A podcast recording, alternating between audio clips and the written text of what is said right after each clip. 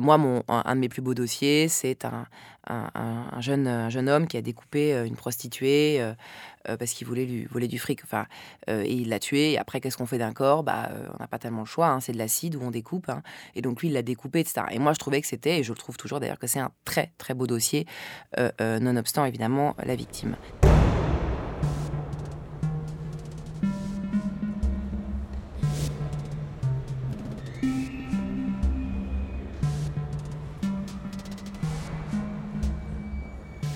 Ça va faire 8 euh, ans que je suis avocate et 7 euh, ans que je fais euh, quasiment que du pénal.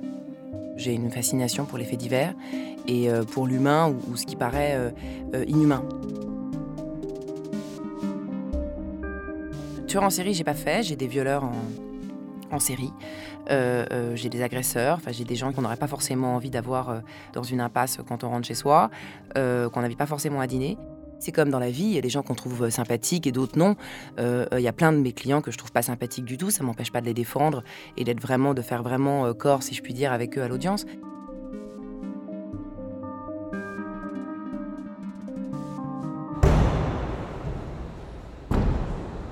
Les clients, c'est comme dans n'importe quel autre métier. On défend quelqu'un qui est en prison, il est content, il distribue ta carte. Ben là, c'est pareil, et il s'avère qu'en général, les délinquants sexuels en détention, même si personne ne sait pourquoi ils sont là, eux, entre eux, ils le savent.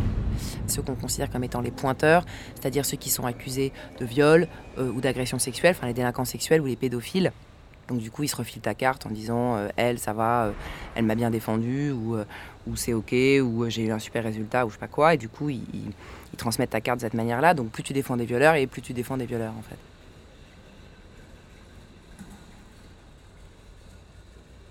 Il y a une caricature euh, qui est de dire que les violeurs prennent souvent des femmes parce qu'ils veulent vis-à-vis des juges montrer qu'ils n'ont pas de problème avec les femmes.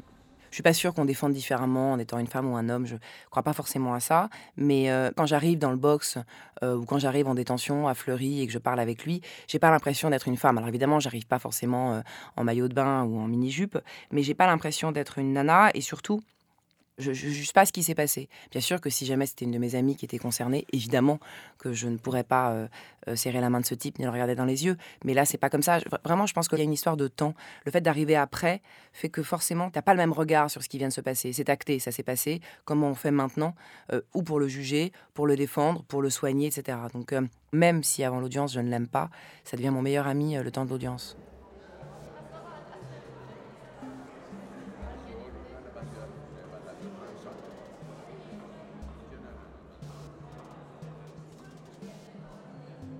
C'est comme un ring de boxe. C'est pour ça d'ailleurs qu'il y a énormément d'avocats pénalistes euh, hommes qui sont très machos et qui considèrent que les femmes n'ont pas les épaules euh, euh, pour venir se battre, venir sur le champ de bataille, qui considèrent que les femmes sont mieux pour défendre les victimes, les femmes sont mieux pour défendre les enfants en rapport à l'instinct maternel. bon, Il y a de plus en plus de femmes pénalistes. La seule chose, c'est qu'on en parle assez peu parce qu'elles n'ont elles ont pas le même rapport aux médias que les hommes. Euh, et donc, quand on parle de pénalistes, on parle de ténor du barreau, mais il y a aussi des femmes qu'on pourrait qualifier de divas euh, qui existent et qui sont très bonnes et qui font pas, euh, qui, ne plaident pas en pleurant ou en étant hystériques, pas du tout, et qui sont pas plus douées pour les victimes. Moi, je pense que je suis beaucoup moins bonne pour les victimes que je ne le suis pour les coupables, enfin, en tout cas les prévenus ou les accusés.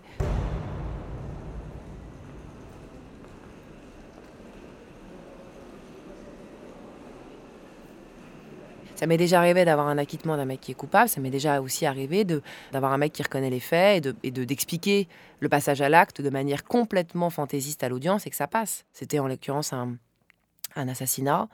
Euh, entre deux hommes. J'ai fait raconter euh, un peu n'importe quoi aux clients. Et euh, la cour l'a cru et ça les a attendris.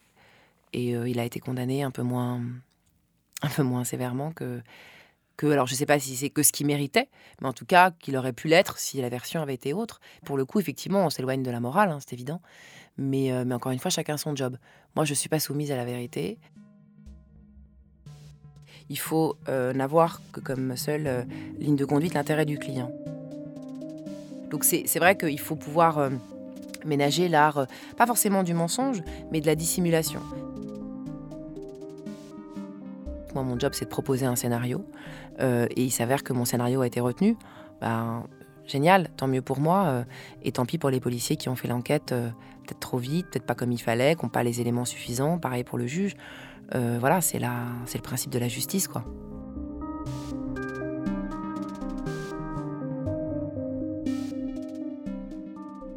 Bon, là où on est content, c'est quand en réalité le mec dit je suis coupable et qu'en fait il est acquitté derrière. C'est magnifique.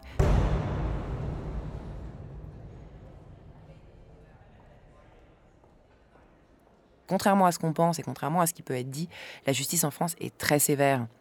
C'est un tank qui avance sur vous et euh, c'est très compliqué de ne pas se faire écraser. Les jurés ne connaissent pas la justice, c'est la première fois, ils ont vu ça à la télé, etc. Euh, ils passent par tous les sentiments pendant l'audience. Au départ, ils sont euh, attristés par cet homme ou cette femme qui a eu une vie difficile. Après, ils sont en émotion totale et en empathie immédiate parce que c'est humain avec la victime ou, ou victime étant une femme ou un homme. Et puis ensuite, ils sont révoltés par les faits. Puis voilà, ils passent par différents sentiments. À un moment donné, il faut quand même rendre une décision qui n'est pas la vengeance, qui n'est pas la colère, qui n'est pas de la haine, qui est une décision de justice. Donc là, il faut que même s'ils sont pas magistrats, c'est comme si tout d'un coup on leur demandait de porter une robe et de prendre du recul pour essayer à la fois, et c'est ce que la loi nous dit, hein, ils prêtent un serment qui est magnifique, il faut servir les intérêts de la victime, de la société qui accuse l'individu et de l'individu aussi. C'est la balance, on est là pour équilibrer. Et donc les jurés derrière, évidemment, ils ont la même voix que le président. Maintenant, ils sont rassurés par l'expérience du président aussi, qui va euh, euh, dire par exemple tel fait, en général, ça vaut 10, ça vaut 15. Parce que sur le tarif, comme on dit, euh, de la peine, les jurés, ils y connaissent rien. Certains ont certainement envie de mettre le maximum en considérant que, bah, comme c'est la seule chose à laquelle ils assisté, c'est ce qu'il y a de pire. Et le président est là, en général, pour essayer de tempérer un peu les ardeurs de vengeance ou de haine que peuvent avoir les jurés évidemment, et là c'est la roulette russe de la justice, on sait en fonction de euh, euh, l'endroit où on est jugé et de celui qui vous juge, on sait qu'on peut manger euh, très cher et que pour les mêmes faits, on prendrait 5 ans de moins ou 3 ans de moins ailleurs. Quoi. Et ça change tout, en fait.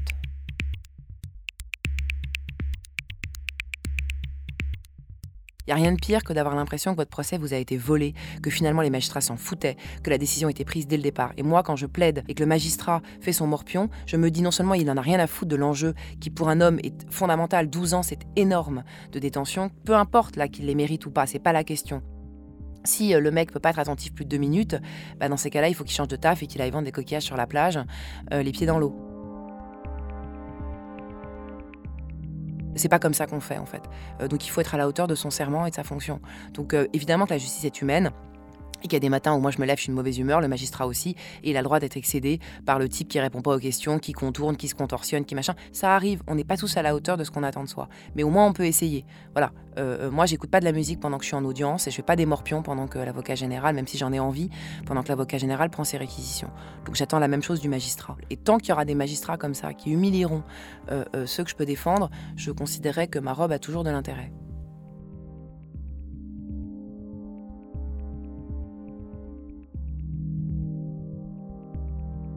Simple de juger un méchant, de condamner un méchant, comme ça on se sent pas coupable en sortant, on lui a filé 10 ans, il mérite bien, prends ça dans les dents, t'es qu'une ordure. Et c'est vrai que quoi qu'il dise, ça va jamais. L'individu reconnaît les faits, on considère que c'est normal, on va quand même pas lui décerner un bon point, mettre c'est un minimum. L'individu conteste les faits, c'est un scandale, vous vous rendez bien compte. En plus, il les a commis, il est dangereux, et en plus de ça, euh, il est lâche, scandaleux. L'individu présente des excuses comme il peut. C'est pas forcément stratégique, c'est pas forcément une idée de son avocat. Parfois, il regrette sincèrement, évidemment, ce qui s'est passé. Il présente des excuses, on considère que c'est scandaleux, monsieur, c'est un peu facile, fallait y penser avant, ça suffit pas, c'est que des mots. Il en présente pas, on considère que c'est scandaleux, il pourrait quand même au moins avoir un mot pour la victime, un regard pour elle. L'individu se met à pleurer dans le box.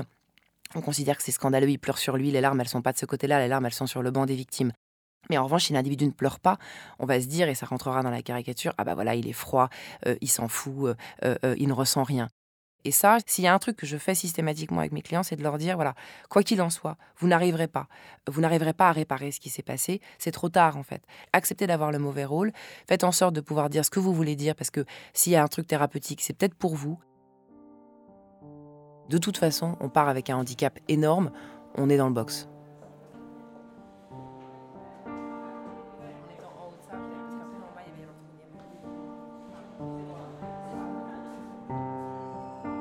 Dupont-Moretti dit régulièrement dans ses interviews que avant de plaider, euh, ça lui arrive de gerber. Euh, je comprends ce sentiment comme ça. Il y a évidemment un peu d'ego, hein, mais c'est aussi cet enjeu énorme pour le client derrière et puis surtout la peur de se rasseoir en disant est-ce que j'ai oublié quelque chose? Est-ce qu'il y a l'argument qui changera tout, qui va tout retourner, que j'ai oublié? Est-ce que la démonstration que j'ai faite est à la hauteur de ce que le client attend?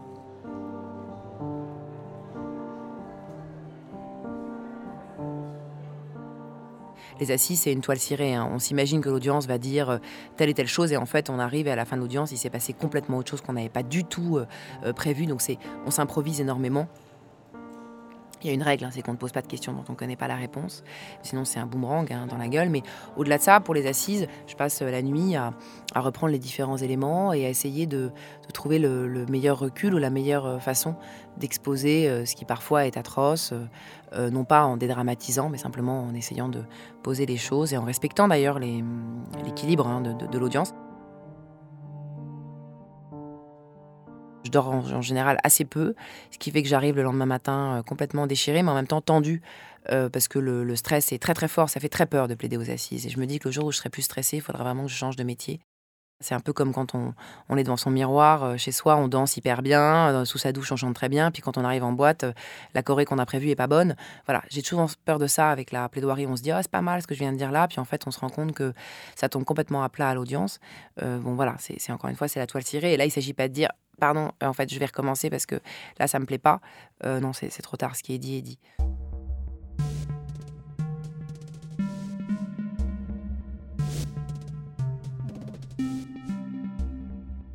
Alors les pénalistes disent tout le temps euh, Oh, j'ai un beau dossier et un beau dossier c'est un dossier ultra crade.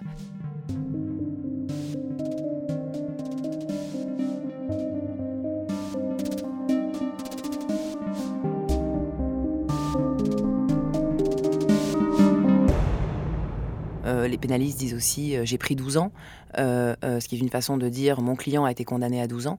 Mais donc y a une, parfois ça m'arrive aussi de plaider à la première personne en disant j'ai laissé la voiture à tel endroit, j'ai fait ça, mais j'ai un domicile. Bon voilà, évidemment je parle pas de moi, hein, je parle de mon client. Donc il y a une espèce d'appropriation du dossier, on fait corps avec le client.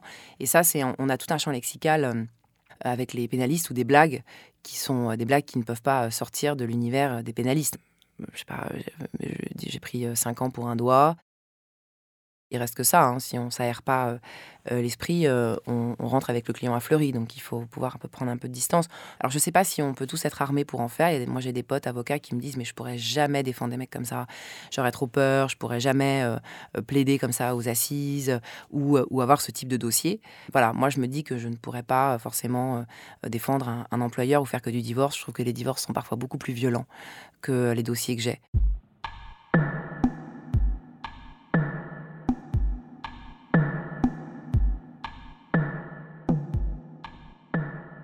On est euh, contre les magistrats, on est contre le procureur, souvent contre les policiers, contre le client aussi, contre les autres confrères. Et dans des dîners aussi, on est contre les gens qui, d'un côté, euh, euh, s'abreuvent complètement des histoires qu'on peut raconter, parce que ça fait toujours un peu. pas rêver, mais en tout cas, ça intéresse toujours les détails croustillants, les coulisses de, de ce qu'on peut considérer comme étant l'horreur. Et puis, et puis oui, il faut défendre son métier. Moi, je considère que tout le monde a le droit d'être défendu. J'ai l'impression parfois d'être le trait d'union entre le box et, euh, la société, ou le box et les, juges.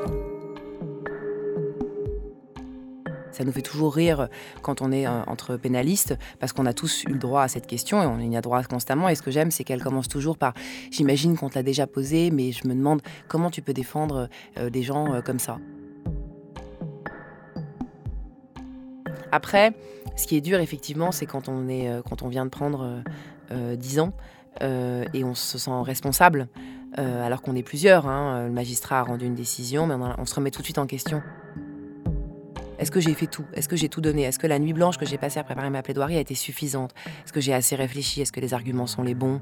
Euh, Est-ce que j'ai posé les bonnes questions à l'audience? Est-ce que j'aurais pas dû à ce moment-là me lever, m'énerver, pas laisser passer euh, telle et telle phrase, etc., etc. Et comme dans chaque univers, l'expérience permet après de faire peut-être différemment, euh, mieux ou, moins bien. Enfin, c'est perfectible hein, de toute façon. Mais voilà, il y a cette solitude-là de, de la peine. Mais j'essaye de, de, euh, d'apaiser ça parce que sinon, je, je- enfin, j'ai déjà dû prendre au moins 200, euh, euh, voire 300 années de prison. Donc euh, j'essaye de, de- de calmer le jeu parce que sinon, je, je suis condamnée à vie. Là.